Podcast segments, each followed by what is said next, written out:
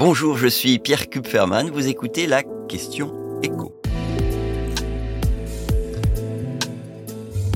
À 60 ans, les hypermarchés ont-ils encore de l'avenir?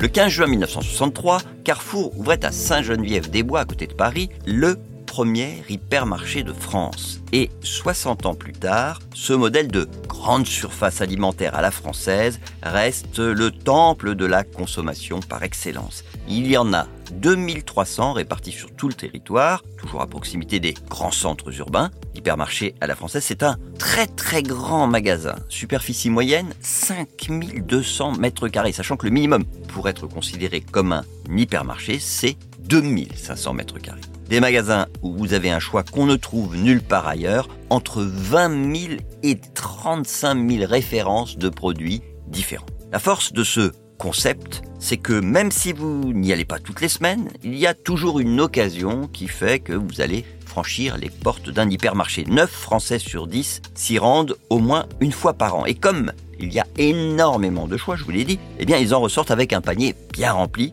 plus de 15 produits en moyenne pour un ticket de caisse moyen de 40 euros.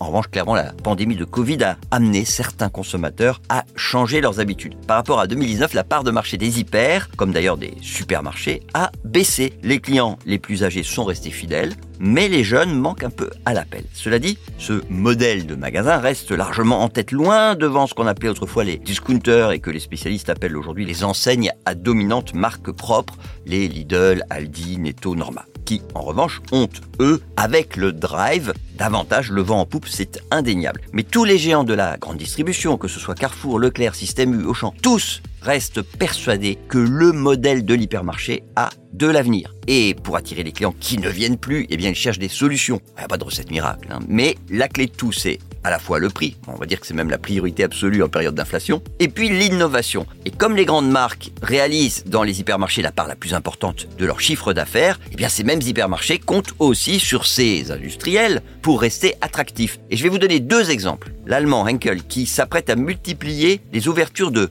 Corner Le Chat où les clients vont pouvoir laisser leur linge à laver et à repasser. Et puis euh, le géant français des produits laitiers, Lactalis, qui pourrait installer ses propres crèmeries dans certains hypermarchés.